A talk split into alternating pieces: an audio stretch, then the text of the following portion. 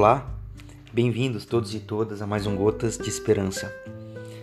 Estamos no Evangelho de João, capítulo 18, nos versículos de hoje, de 12 a 24.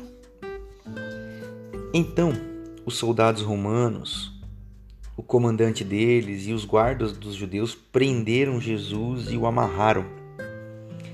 Eles levaram primeiro a Anás, sogro de Caifás esse Caifás era o sacerdote principal naquele ano. Foi Caifás quem lembrou os judeus de que seria melhor para eles se um homem morresse pelo povo. Simão Pedro e outros discípulos seguiram Jesus. Esse outro discípulo era conhecido do sacerdote principal e ele foi com Jesus até o pátio da casa de Caifás. Pedro teve de ficar do lado de fora então o outro discípulo saiu, falou com a moça que cuidava da entrada e Pedro pôde entrar. A moça que cuidava da entrada perguntou a Pedro: Você não é um dos discípulos desse homem? Ele disse: Não, não, não, não sou. Então os servos e os guardas acenderam uma fogueira por causa do frio e estavam aconchegados a ela, aquecendo-se. Pedro juntou-se a eles, tentando se aquecer também.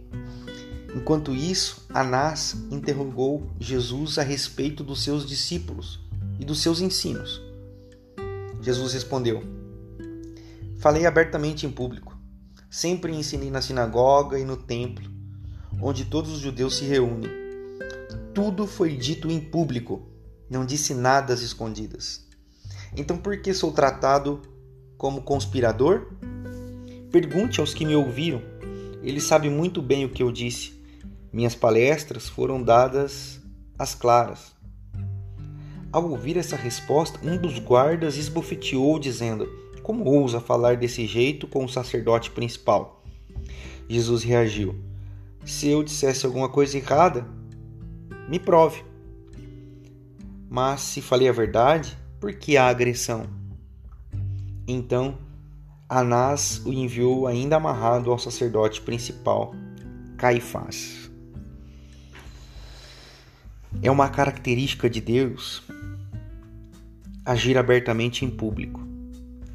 Como Jesus ensinou em público, falou em público, curou em público. A justiça é manifestada, se apresenta sempre de forma clara. A bondade, ela é sempre uma expressão da criação que é cheia de luz. O mal, o mal normalmente ele é tramado em secreto, as portas fechadas e sussurrado nas sombras. A luz expõe aquilo que está na escuridão. Anás e Caifás tramaram a morte de Jesus às escondidas. A traição acontece nas escondidas. O mal mora na sombra, na, na, na voz baixa, para que ninguém ouça. Mas Jesus, ele fala sempre abertamente, na claridade da luz.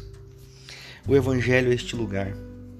O Evangelho é este lugar onde a luz habita, onde a luz está e onde a verdade ela é que a verdade que é uma pessoa, a saber, Jesus de Nazaré, ela é sempre apresentada claramente. O que você aprende com o evangelho de hoje? Qual era o objetivo de Anás, de Caifás? A morte. A morte é o objetivo daqueles que não conhecem ou que negam a Jesus.